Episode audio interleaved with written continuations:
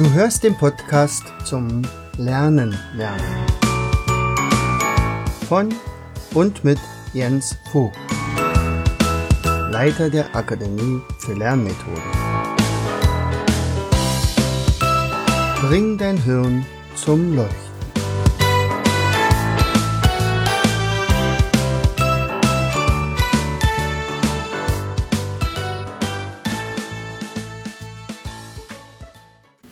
Herzlich willkommen zum Podcast Bring dein Hirn zum Leuchten. Hier meldet sich wieder euer Jens und heute habe ich zu Gast die Monika Lubitz. Und Monika Lubitz kommt aus, oh je, jetzt muss ich gucken, Dietzenbach bei Frankfurt am Main ist also eine waschechte Hessin und ihres Zeichens Sprachtrainerin und Dolmetscherin. Aber vielleicht stellst du dich gleich mal selber vor. Ja, herzlichen Dank, Jens, dass ich hier sein darf. So ganz spontan einen Podcast zu machen, finde ich ganz toll. Ja, ähm, ich bin keine waschechte Hessin, das würde man hören. Äh, mein Vater war Münchner, meine Mutter ist Engländerin. Ich bin zweisprachig aufgewachsen im schönen Frankenland in Würzburg. Und dann hat es mich nach Hessen verschlagen, nachdem ich in, in München studiert habe und in Japan hat es mich aus privaten Gründen nach Hessen verschlagen und da fühle ich mich jetzt wohl, weil von da aus bin ich auch ganz schnell mal in Berlin und in Fürstenwalde. Also du hast in Japan studiert. Wie kommt man dazu? Ähm, ich habe im Studium eine Weile zur Völkerkunde allgemeine Sprachwissenschaft studiert und da muss man eine nicht-indogermanische Sprache beherrschen. Ähm, und da gab es so an Fächern, die man dann als Nebenfach noch nehmen konnte, die Wahl zwischen Chinesisch, Japanisch, Arabisch oder Türkisch. Und Arabisch und Türkisch schieden für mich aus, weil ich mich als Frau nicht in muslimischen mhm. Ländern sehen konnte. Mhm. Ähm, Chinesisch schied dann aus, weil es nur diese Schriftzeichen sind und nichts, an dem man ein Laut festmachen kann. Mhm. Das Japanische hat ein Schriftsystem aus drei Schriften und davon zwei Silbenschriften. Und von daher erschien mir das leichter. Mhm. Zum einen, zum anderen habe ich dann auch japanische Bekannte in München gehabt, mit denen ich mich sehr gut verstanden habe, dass ich so das Gefühl hatte, kulturell würde es mir dort auch gut gefallen. Und das war dann auch so. Sonst wäre ich nicht fünfeinhalb Jahre dort geblieben. Fünfeinhalb Jahre. Äh, du hattest mal am Telefon gesagt, ähm, dass du dort auch direkt Vorlesungen gehalten hast ja. auf Japanisch. Ja. Das ist dann allerdings schon beeindruckend. Ja, das Japanisch sprechen habe ich tatsächlich erst dort gelernt. Ein halbes Jahr habe ich mehr oder minder stumm zugehört und nur verstanden, wo ich die Schriftzeichen dazu kannte, weil unser traditionelles Lernsystem war lesen, laut vorlesen und übersetzen. Und als dieses Stadium dann vorbei war und ich nach, mich nach einem halben Jahr immer freier ausdrucken kon drücken konnte, ähm, bin ich dann auch aufgefordert worden oder hatte die Chance, eine Vorlesung über europäische Landeskunde zu halten. Und ja, da, das war dann so kurz nach der Wiedervereinigung. Und da wollte man in Japan natürlich auch wissen, wie war das in der DDR. Hm. Dann musste ich mich da erst schlau machen. Aber es war, war eine spannende Zeit und also ich habe dieses, diese Erfahrungen oder was ich dann da gelernt habe, als erstes nicht auf Deutsch irgendjemandem erklärt oder Englisch, sondern auf Japanisch. Das ja. ist allerdings wirklich eine tolle Sache. Also äh, wäre natürlich besser gewesen, wenn du ein Ossi gewesen wärst.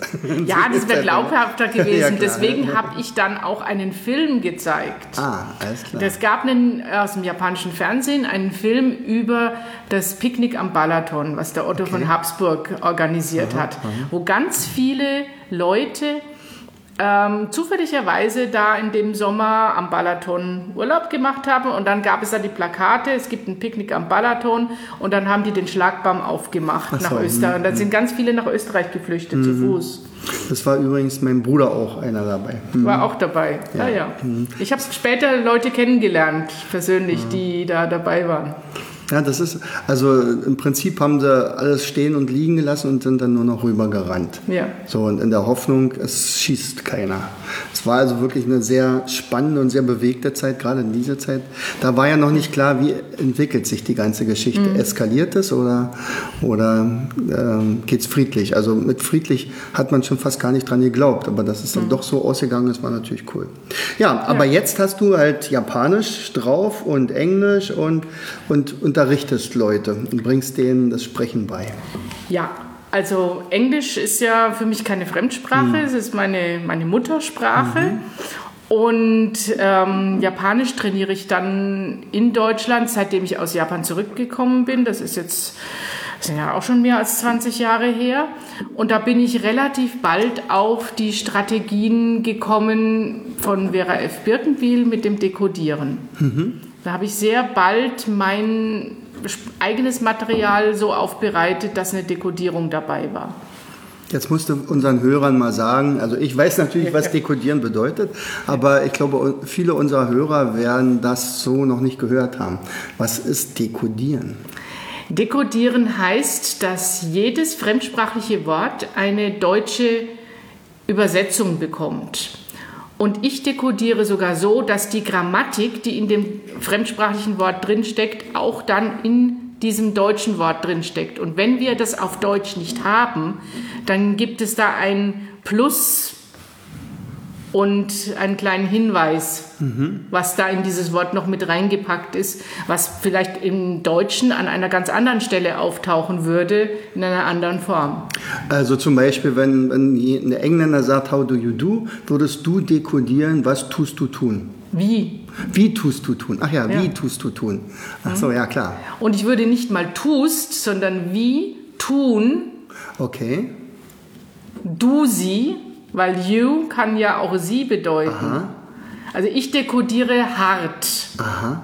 nicht weich. Also habe ich auch neulich erst gelernt, dass es diese Unterschiede gibt.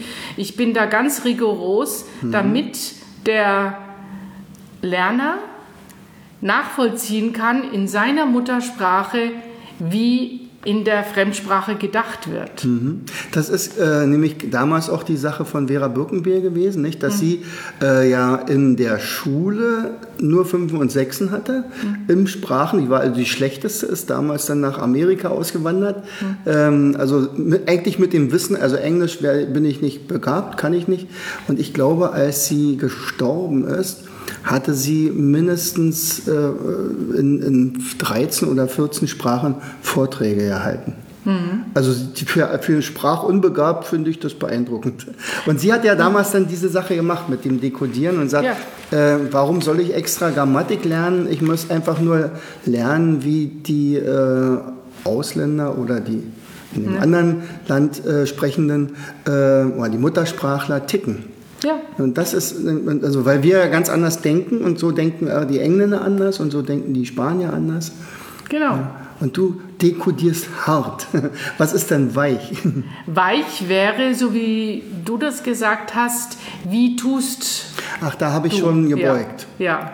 ja. Wenn man sozusagen das annähernd Deutsch richtig macht, Ja, was aber in, okay. in der Ach Fremdsprache, so. jetzt im Englischen, ist es nicht drin. Ja, okay. Ja? Da kann man zwar tut verwenden, wie er he does, er tut, Mhm. aber alle anderen deutschen Beugungen sind nicht im Mhm, Englischen. Ja. Wenn das jetzt einer hört, der damit noch nie was zu tun hatte, ich glaube, jetzt ist er komplett verwirrt. Warum soll man sowas machen? Der Vorteil ist, dass man wirklich ähm, im Vergleich mit seiner Muttersprache lernt, wie der Muttersprachler der Zielsprache denkt. Es gibt ja diese netten Witze von Helmut Kohl mit Mar Margaret Thatcher. You can say you to me. Und das ist im Prinzip so. ja, diese Ja. wörtliche Übersetzung. Sie können ruhig Sie zu mir sagen. Oder Nein, du kannst nein, du nein, zu mir nein, sagen. Ja, ja, ja, ja er klar. wollte eigentlich, Ja, natürlich. kannst du zu mir sagen. Aber ähm, diese äh, Sachen, dass man wegkommt von der wörtlichen Übersetzung aus dem eigenen Denken, Hm. wörtlich zu übersetzen in die Fremdsprache, das hm. machen alle ganz natürlich, sondern das Ganze umzudrehen. Das ist der Sinn. Hm.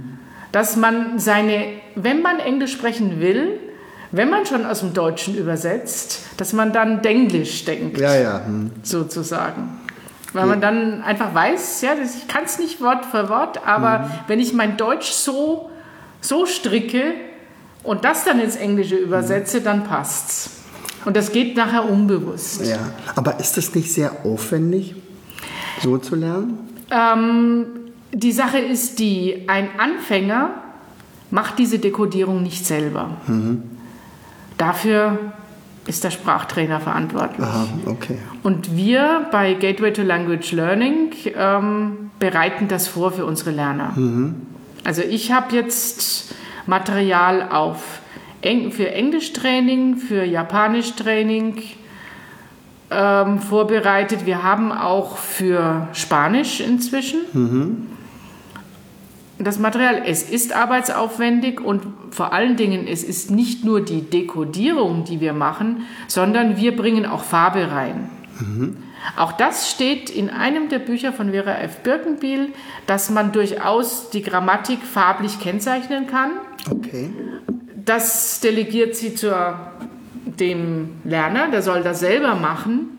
Hm. Das Problem ist nur, dann hat jeder Lerner einen wahnsinnigen Aufwand, sich sein eigenes System mhm. zu überlegen. Und eigentlich ist er dazu nicht fähig.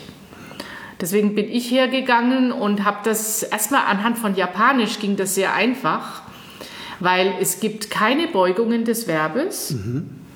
Es gibt vier Formen eines Verbes. Gegenwart positiv und negativ und Vergangenheit positiv und negativ. Mhm. Und dann gibt es noch Aspekte wie aktiv, passiv und so ein paar Sachen. Mhm. Ähm, aber es gibt nicht so viele Verbformen. Und das ist so übersichtlich und die Veränderungen am Verb sind auch so übersichtlich und regelmäßig, dass man das sehr gut in Farbe darstellen kann. Also habe ich mit Japanisch angefangen. Mhm mit Dekodieren und farblicher Kennzeichnung, dass man dann auf einen Blick sieht, wie ist der Satz gebaut. Und man hat auch ein Satzmuster. Im Japanischen ist ganz regelmäßig das Verb ganz hinten. Mhm. Immer. Und im Englischen würde man dann sehen, wenn man das Farbmuster sieht, das Verb ist immer am zweiten Platz. Und es sind alle Teile des Verben dort. Mhm. Ja, Im Deutschen ähm, ist diese Box für das Verb starr. Da passt nur ein Wort rein. Alles andere muss nach hinten verschwinden. Mhm. Wenn man so anfängt, die Grammatik zu sehen, bildlich, mhm. und ich habe sogar angefangen, Karten zu entwickeln, um manchen Lernern die Gelegenheit zu geben, wirklich Grammatik in die Hand zu nehmen und selbst zu legen. Das habe ich mit Japanisch angefangen. Bisschen was habe ich für Englisch auch, aber wie es so ist, der Tag hat nur 24 Stunden und die Woche nur sieben Tage. Ja, da gibt es noch sehr viel zu tun. Was ich aber gemacht habe, ist, als ich dieses dekodierte Material schon hatte, hat, hatte ich einen Kollegen, der schon mit Isono gearbeitet hat. Jetzt musst du sagen, was ist Isono? Isono ist ein kleines Gerät. Ein Ultraschallgerät und da braucht man jetzt nicht erschrecken, das ist kein Ultraschall, wie es beim Arzt ist, sondern das ist eine andere Sorte Ultraschall. Ich habe inzwischen gelernt, der Ultraschall hört am Ellenbogen auf. Also wenn man sich das Gerät an den Arm macht, sind das 20 cm, 30 cm maximal, die der Ultraschall in den Körper reingeht, aber mit dem Ultraschall kommen jetzt die Schallwellen der Fremdsprache zum Beispiel in den Körper, in das Zellgedächtnis und man lernt unbewusst, eine, kann man eine Fremdsprache lernen, so wie man eigentlich seine Muttersprache einmal unbewusst gelernt hat, bevor man, lange bevor man angefangen hat, selbst zu sprechen. du hast gesagt, äh, im Mutterbauch, also im, ja. äh, ähm, im, in den ersten vier Monaten wird das angelegt wahrscheinlich. Ne? Es wird schon in den ersten vier Monaten, schon bevor das Gehör überhaupt ausgebildet ja, wird angelegt. Ähm, es gibt da einen Fall, den ein, ein französischer HNO-Arzt, der Alfred Tomatis, hatte einen Fall, dass ein Vater mit seiner vierjährigen Tochter kam, die sehr schlecht Französisch sprach, aber dafür sehr viel besser Englisch. Und die ganze Familie hat sich gewundert. Dann war die Frage, ja, hat denn die Mutter irgendwie mehr mit Englisch zu tun gehabt?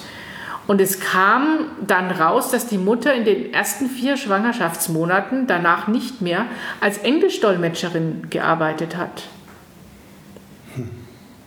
Und das ist für mich so eins der besten Beispiele, dass das funktioniert und sehr gut funktioniert, sich selbst erst einmal über Ultraschall vorzubereiten, eine Fremdsprache zu lernen.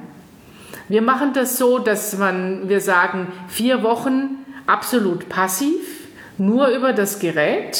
Mhm. Das heißt also, die Texte sind dort in dem Gerät drin? Ja, wir haben ähm, Audioaufnahmen, die rein in der Fremdsprache sind. Es gibt ja ganz viele Hörkassetten und so, wo dann die Vokabelliste hm, runtergebetet ja. wird. Und irgendwann mal, ich habe mir sowas angehört und irgendwann mal denke ich mir immer, was gehört jetzt zu was? Hm. Weil da kommt ein, ein englisches Wort, dann kommt ein deutsches, dann kommt wieder ein englisches. Da bezieht sich das Deutsche jetzt auf das vorherige Englische oder auf das hinten, hm. das danach. Ja, ja. Und das fällt alles weg. Das ist alles nur in einer Fremd, in der Fremdsprache. Mhm. Von einem Muttersprachler? Von Muttersprachlern aufgenommen. Es ist mhm. immer Dialog mit einem Mann und einer Frau. Mhm. Und manchmal ist das, der ganze Dialog so aufgebaut, dass da mehrere Männer und mehrere Frauen sind, aber wir haben im Moment nur zwei Sprecher. Das ist ja nicht weiter schlimm. Hauptsache ist, dass der Mensch von Anfang an daran gewöhnt wird an eine männliche Stimme und eine weibliche so, Stimme, okay. an Muttersprachler. Ja. Und nach den vier Wochen soll der Mensch sogar auch anfangen, das über die Ohren zu hören. Dann kommt er in das Stadium wie das Neugeborene, das er dann auch über die Ohren hört und auch erst mal eineinhalb, zwei Jahre zuhört, bevor er selber anfängt zu sprechen. Mhm.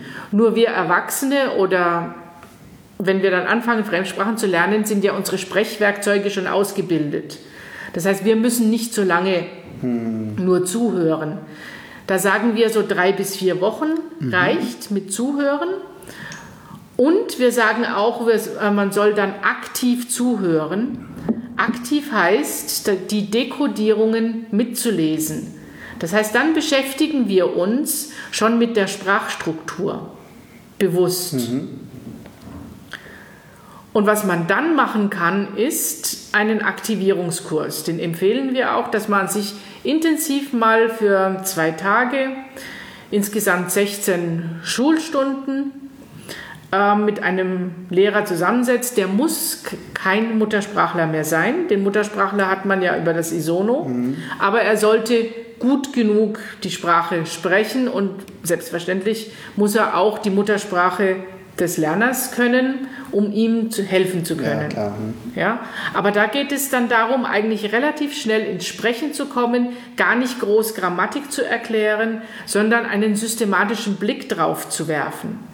Da haben wir auch noch mal eigenes Material dazu entwickelt, indem wir Beispielsätze aus dem Audio in dekodierter Form zusammentragen und dann ganz neu werden wir ähm, mit Mindmaps das darstellen, was jetzt zu dieser Form, grammatischen Form wichtig ist. Also wir fangen zum Beispiel in vielen Sprachen mit, mit dem Verb sein an.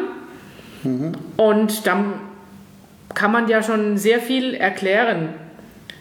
Da gibt es einerseits einen kurzen Zweig, auf dem die Formen erklärt werden, die Vergangenheit, aber was kann man noch machen mit Sein im Englischen? Mhm. Steht alles auf dem Mindmap drin und kann man in der ersten Stunde schon üben. Dann kann man anfangen, sich selber vorzustellen. Kann man sagen, wo man sich gerade befindet. Und Adjektive führen wir da so neben, nebenbei auch ein, weil im Englischen ist da nichts Großartiges. Da haben wir später mal ähm, dann auch ein Mindmap Nochmal nur zu den Adjektiven und Adverben. Mhm. Einfach Entwarnung, es ist völlig einfach. Das ist ja im ich, Vergleich das zum Prinzip. Deutschen. Äh, auch das sowohl jetzt hier die Methode von Vera Birkenbier als auch diese Geschichte mit dem Isono und dann auch mit Mindmaps. Also ich mache es ja zum Beispiel auch, wenn ich mit meinen äh, Teilnehmern im Seminar ähm, mit Mindmaps erstmal arbeite, dann gibt es ja ganz viele, die das auch noch gar nicht kannten. So. Und dann zeige ich ihnen ein richtig volles Mindmap von mir, also weiß ich, von Luther oder von Friedrich den Großen. Und dann sind die wie erschlagen. Dann sagen, oh Gott, wie viel ist denn da drin? Das soll ich alles lernen, schaffe ich niemals. Und dann gehen wir Schritt für Schritt durch. Und äh, ich stoppe immer die Uhr, äh, wie lange sie wirklich raufgucken. Und äh, wenn wir dann fertig sind, dann ist nämlich auch ganz wichtig dieses Aktivieren. Er sagt, okay, jetzt, also eigentlich haben sie dieses Mindmap innerhalb von 30 Sekunden gelernt. Ähm, sie haben raufgeguckt, das Gehirn scannt die ganze Geschichte.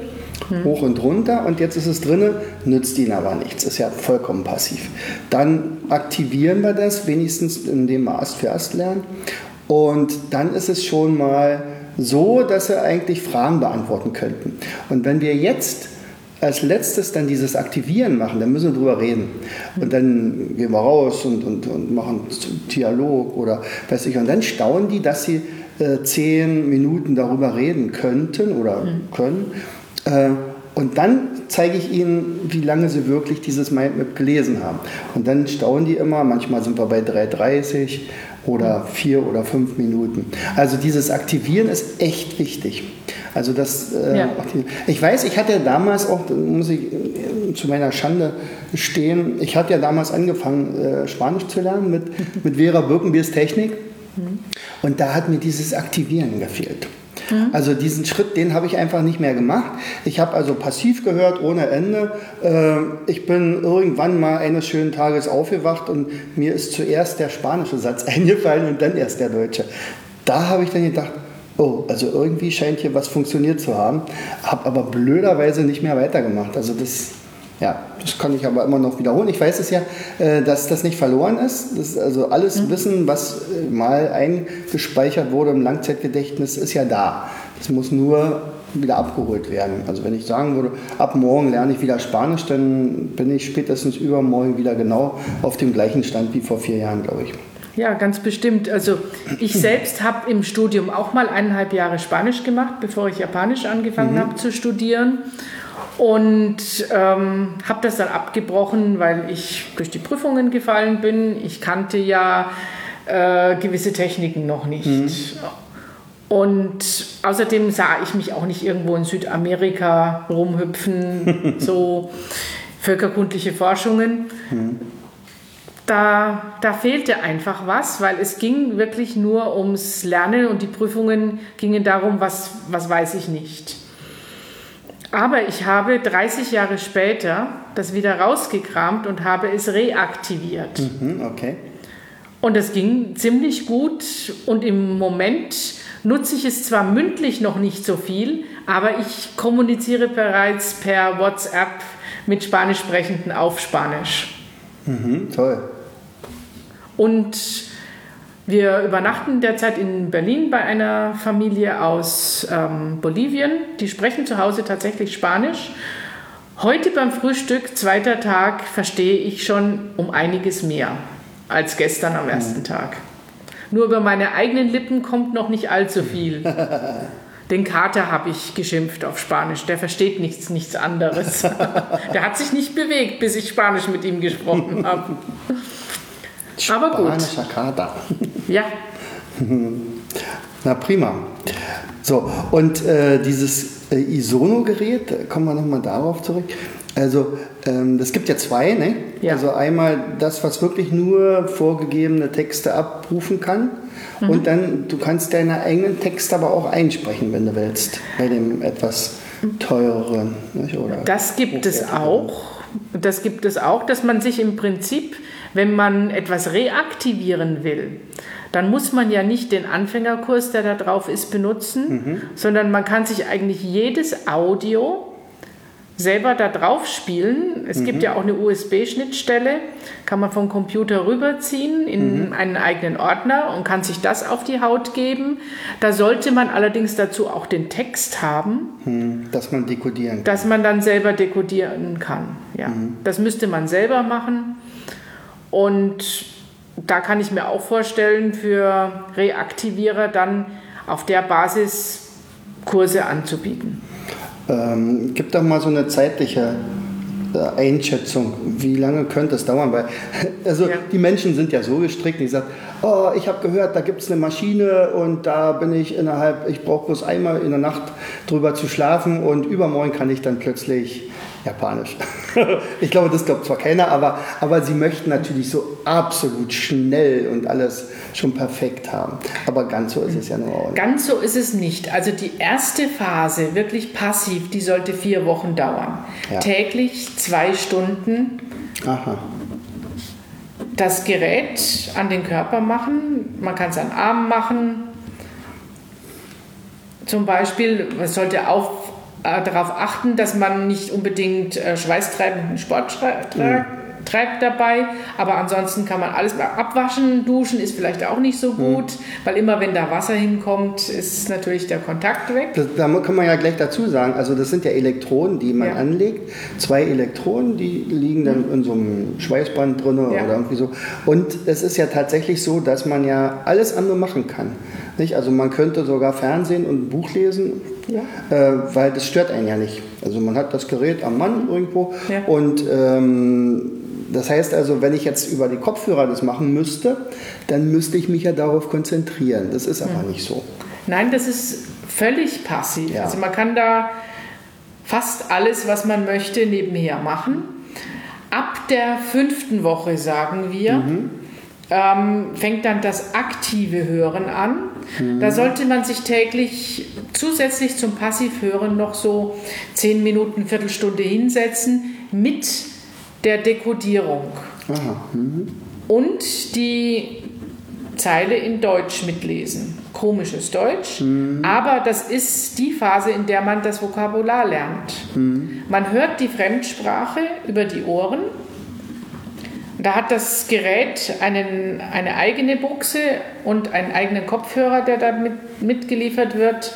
Dann hört man sich das über die Ohren an. Und das nochmal so zwei, drei Wochen. Da mhm. muss man nie an einem Tag alles durchmachen, mhm. sondern es reicht, wenn man das ein paar Mal macht, weil die Wörter kommen ja auch nicht nur ein einziges Mal vor. Mhm. Und mit diesem gelernten Vokabeln und dem passiven Wissen kommt man in die Aktivierung rein. Mhm. Und dann fängt man plötzlich an zu sprechen. Und dann merkt man, man kann sehr viele Vokabeln schon. Und merkt sich, was jetzt da vielleicht noch neu kommt oder neu auftaucht, merkt man sich viel einfacher. Mhm. Das ist nämlich genau dieser äh, sogenannte Priming-Effekt. Ne? So wie das Baby hm? vorher irgendwas gehört hat. Irgendwann versteht es die Begriffe, was ist überhaupt mit gemeint, kann aber noch nicht sprechen. Und äh, bei den Erwachsenen ist es dann so, dass es natürlich im Schnelldurchlauf ist.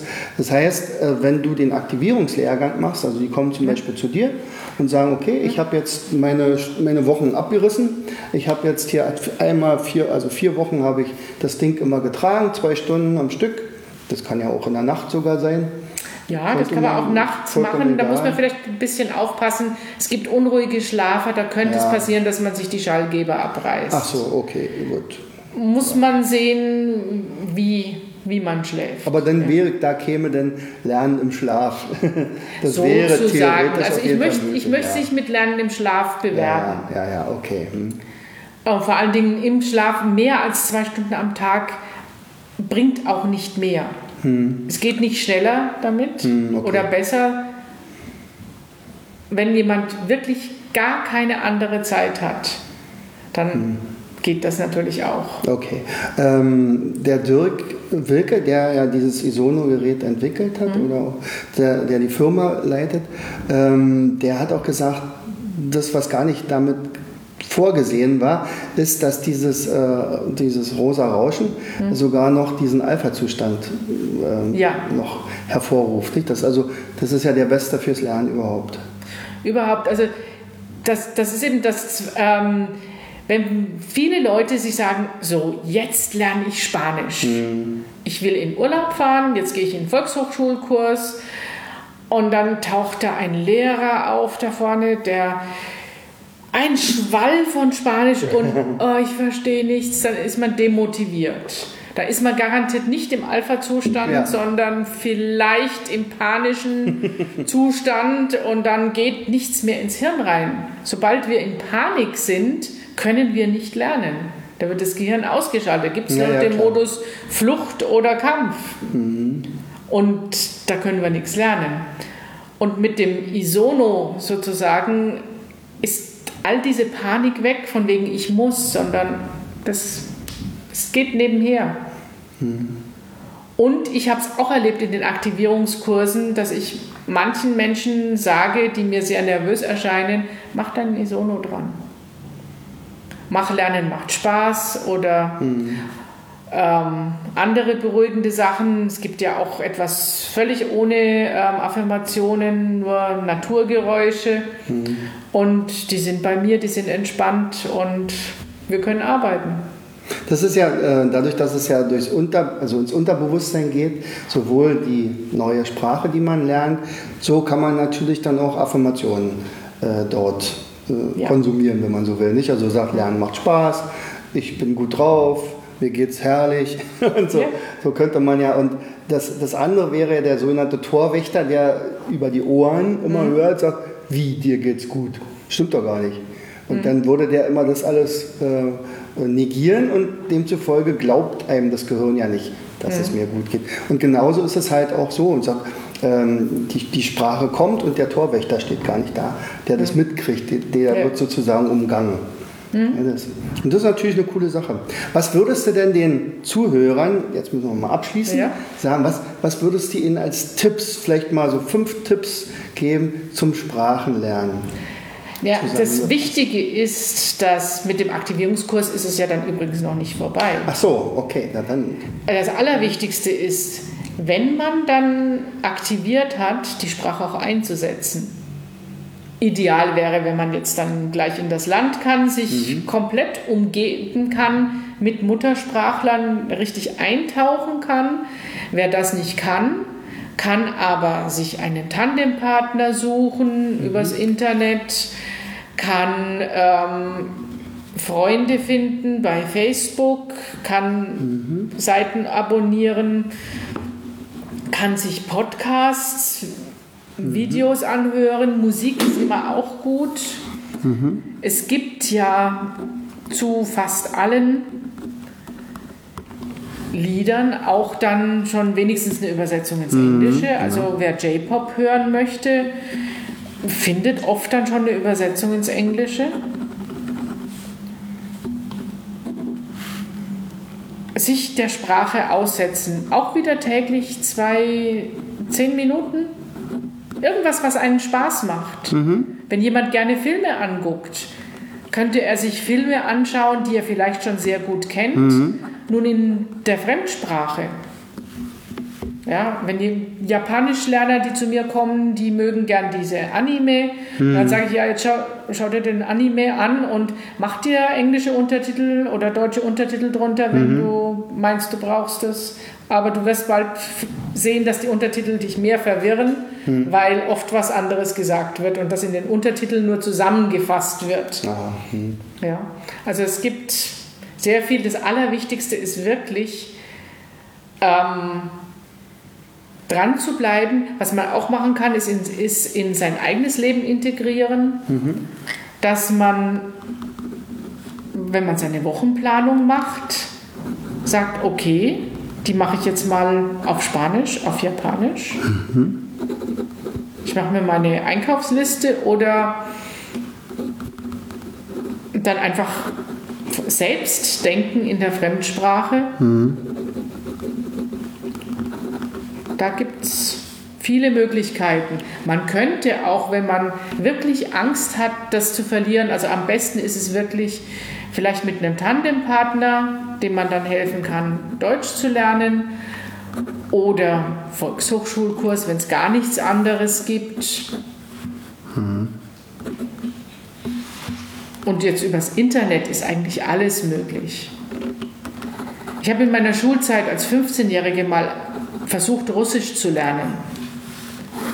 Aber damals konnte ich keine Brieffreundschaften haben. Ich bin im Westen groß geworden. Ich durfte mit dem russischen Bruder nicht sprechen. Ich habe mit Volodya Petrov aus Kasan geschrieben. Ja. Die hätte mir auch nicht zurückschreiben Nein, dürfen. okay. Ja, ja, klar, das war ja dann. Ja, ja. Aber da gibt es eben heutzutage im Zeitalter des Internets, gibt es so viele Möglichkeiten. Und dieses Gerät Isono, um das nochmal abzuschließen, das ist auf jeden Fall eine, sagen wir mal, wenn man darin investiert, eine sehr gute Möglichkeit, das relativ schnell hinzukriegen und vor allen Dingen so intensiv, also Ja. und nachhaltig, also indem man ja, ähm, ja andere Dinge zu der Zeit machen kann. Also, ja, auf jeden Fall. Also man, man überwindet eigentlich innerhalb von acht Wochen diese elendige Anfangsphase. Wenn ich mir Volkshochschulkurse anschaue, wo dann so das erste Semester sich zieht und dann man vielleicht im zweiten Semester so langsam mal anfängt durchzublicken. Das haben wir in acht Wochen hinter uns, weil der Durchblick ist da im Aktivierungskurs. Und dann gilt es einfach mutig sein, drauf loszuschnattern, weil aus den eigenen Fehlern lernt man dann auch. Oder was wir auch machen, weil viele Lerner möchten gerne weiter an der Hand genommen werden. Wir bieten dann wöchentliche ähm, Coaching-Calls an in kleinen Gruppen, wo man dann einfach die Gelegenheit zu sprechen. Ich habe jetzt einen Englischlerner, der hat aktiviert im Februar den hab, der ist jetzt in seinen wöchentlichen Coaching-Calls so weit, dass der redet. Der redet und redet und redet. Von den 60 Minuten redet er mindestens 45 selber. Ich stelle nur vielleicht ein paar Fragen. Ich erzähle vielleicht von mir ein bisschen was, was zu dem Thema, das er sich meistens wählt, gerade passt. Und da, wo ich merke, er hat noch Schwierigkeiten, da üben wir vielleicht nochmal. Da gibt es dann zur nächsten Stunde vielleicht genau zu dem Thema ein Mindmap. Siehst du, da hätte man zum Beispiel wirklich einen schönen Vergleich, wenn man so überlegt, wie lange gehen die Kinder zur Schule, äh, lernen von der dritten Klasse bis zur zwölften Klasse Englisch und reden drei Minuten hintereinander. Manche natürlich ein bisschen mehr, aber ich glaube nicht, dass die in der Lage sein würden, 45 Minuten zu reden. Und das war ja nur zwei, drei Monate. Ja, also er hat mit dem Primen hat er wohl angefangen so um Weihnachten rum. Mhm, okay. Im Februar haben wir aktiviert. Das heißt, das, das waren dann schon so sechs bis acht Wochen. Und jetzt sind wir im fünften Monat Nachhaltigkeit. Und das ist nicht das erste Mal, dass der jetzt letzte Woche so viel geredet hat, sondern das tut er schon seit ein paar Wochen. Toll. Ja, da sieht man solche Ergebnisse dann. Ne? Das Ja. ist auch ein schönes Gefühl, oder? Ja, auf jeden Fall. Es ist auch für den Lehrenden ein schönes Gefühl. Ich daran denke, so in meiner Japan-Zeit, als ich Deutsch unterrichtet hatte an der Uni, da saßen da 30 Studenten, die, ah, ich habe eigentlich keine Lust. Und für mir war es wichtig, die zum Sprechen zu bringen und die machen den Mund nicht auf. Ja. Es sei denn, es ist perfekt. Die Japaner. Hm, ja, ja, die möchten ja. Und auch, auch im Englischkurs, Englischkonversation. Es war ganz schwer. Also ich weiß nur, äh, damals in meiner Sprachausbildung in der Schule, äh, wir hatten eigentlich ein recht gut ausgestattetes Phonokabinett, das war gefürchtet. Also ich fand es schrecklich. Man saß da in so einer kleinen Buchte mit Kopfhörern und ähm, Tonbandgerät und der Lehrer hat vorne alles mitgehört und ich irgendwie, ich hatte zwar eine ganz gute Note nachher am Ende, aber ich hatte nicht das Gefühl, dass ich frei reden konnte. Und äh, das Englische ist ja dann unser Handicap gewesen, dass wir halt das kaum nicht anwenden konnten. Also mit wem soll ich Englisch reden? Also in, in dem Westen durften wir nicht, also konnten wir auch kaum mit jemandem reden. Also das Einzige, ich weiß immer noch, Ähm, das war ganz, eigentlich eine niedliche Geschichte. Mein Vater, der ähm, niemals Englisch gelernt hat in der Schule damals, äh, nach dem Krieg, und der ähm, hat aber eine japanische Briefpartnerin gehabt. Ah. Die konnte Deutsch lesen, aber nicht Deutsch schreiben und hatte also perfekt Englisch geschrieben, äh, konnte es aber auch nicht sprechen. Und mein Vater hat dann sozusagen die englischen Briefe bekommen, hat die dann Wort für Wort übersetzt. Der hat im Prinzip dekodiert schon und intuitiv und hat dann aber dann wieder auf Deutsch zurückgeschrieben. Und dann hat sie das wahrscheinlich in, in äh, Japan wieder genauso gemacht. Und sie hat, also dann später hat sich herausgestellt, sie war eigentlich auch Übersetzerin, äh, hat dort deutsche Märchen ins Japanische übersetzt. Mhm. Also wenn du damals irgendwann mal ein deutsches Märchen gesehen hast, weil, äh, dass du da oben studiert hast äh, in, in, Japan, äh, dann könnte das durchaus von ihr gewesen sein. Und okay. diese Brieffreundschaft ging über 50 Jahre. Die ist leider schon gestorben jetzt. Aber das war natürlich, das fand ich so phänomenal. Und meistens war es dann so, das war dann fast der einzige Kontakt, wo ich dann mit Englisch zu tun hatte. Dann habe ich dann häufig die, die Briefe auch übersetzt, dass man sagt, ach guck mal, was sie hier gerade geschrieben hat. Lazy Bone, weiß ich noch, die hat fast in jedem Buch äh, in jedem äh, immer das Wort Lazybone gehabt. Das heißt Faultier. Ja. also ich bin ein großes Faultier, deswegen hätte ich schon längst schreiben müssen. Das, so ging der Brief immer los. schön, ja. schön. Ja, diese ähm, Sprachlabor hieß das bei uns. Ja, ja. Die gab es mhm. auch. Und wir waren im Englischunterricht, im Französischunterricht auch im Sprachlabor. Es war langweilig. Ja, das ja. ist auf jeden Fall nicht motivierend gewesen, ich weiß nicht. Gar nicht. Und ja. wir hatten im Westen einfach das, das Glück, dass, oder mhm. ich als Enkelin von Engländern, mhm. ich hatte Kontakt mit meiner englischsprachigen Verwandtschaft. Ich habe mit sieben Jahren, als ich fließend Deutsch lesen und schreiben konnte, habe ich alleine angefangen, Englisch mit meiner Mutter. Ich habe ihr Englisch vorgelesen, meine Kinderbücher. Mhm.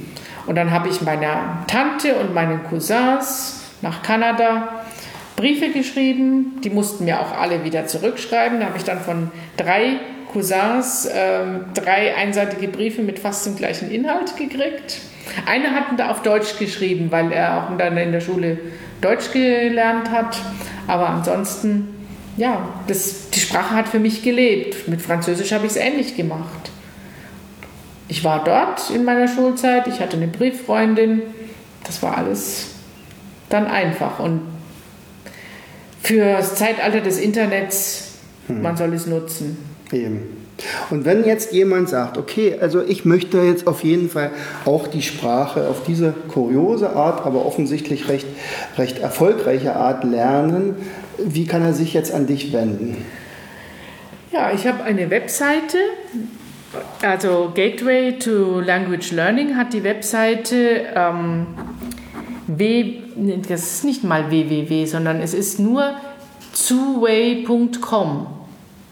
T-S-U und dann noch ein U, way wie Weg, Com. Okay, na das werden wir auf jeden Fall ja. in den Shownotes ja. mit reinnehmen, dass man sich da aktivieren kann. Ja. Und äh, also es geht auch übers Internet oder übers Telefon. Ähm, also du bist ja nun in Hessen. Also ich bin ja in Hessen Frankfurt. und für Leute, die nicht anreisen können, können wir das über Zoom-Sitzungen machen. Ah, machen wir das. Das genau. ist stabiler als andere. Mhm. Funktioniert ganz gut. Da können wir uns sehen mhm. und hören. Da kann ich meinen Bildschirm zeigen. Mhm. Da kann ich auch mal auf dem Bildschirm was markieren. Mhm.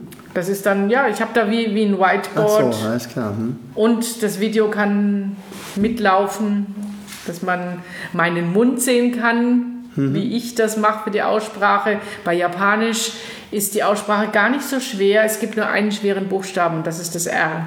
Mhm. Da muss es Tipps geben und für Englisch fürs TH vielleicht mhm. noch. Also man sollte seinem Sprachlehrer doch noch mal auf den Mund schauen. Mhm.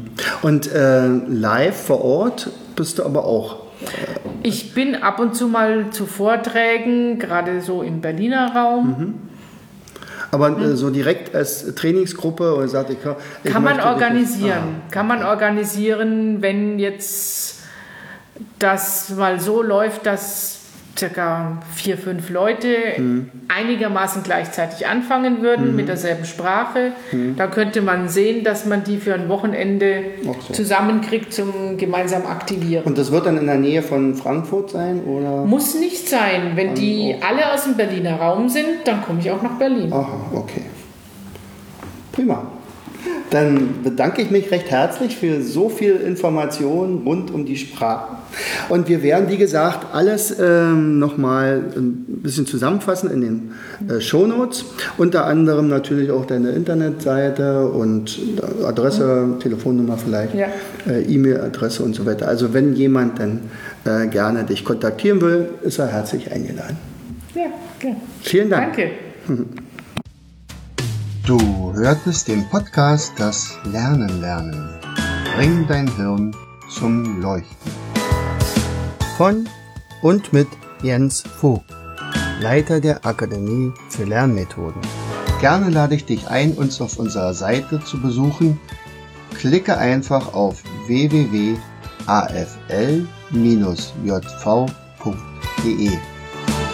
Hier findest du weitere wertvolle Hinweise die dein Lernen leichter machen.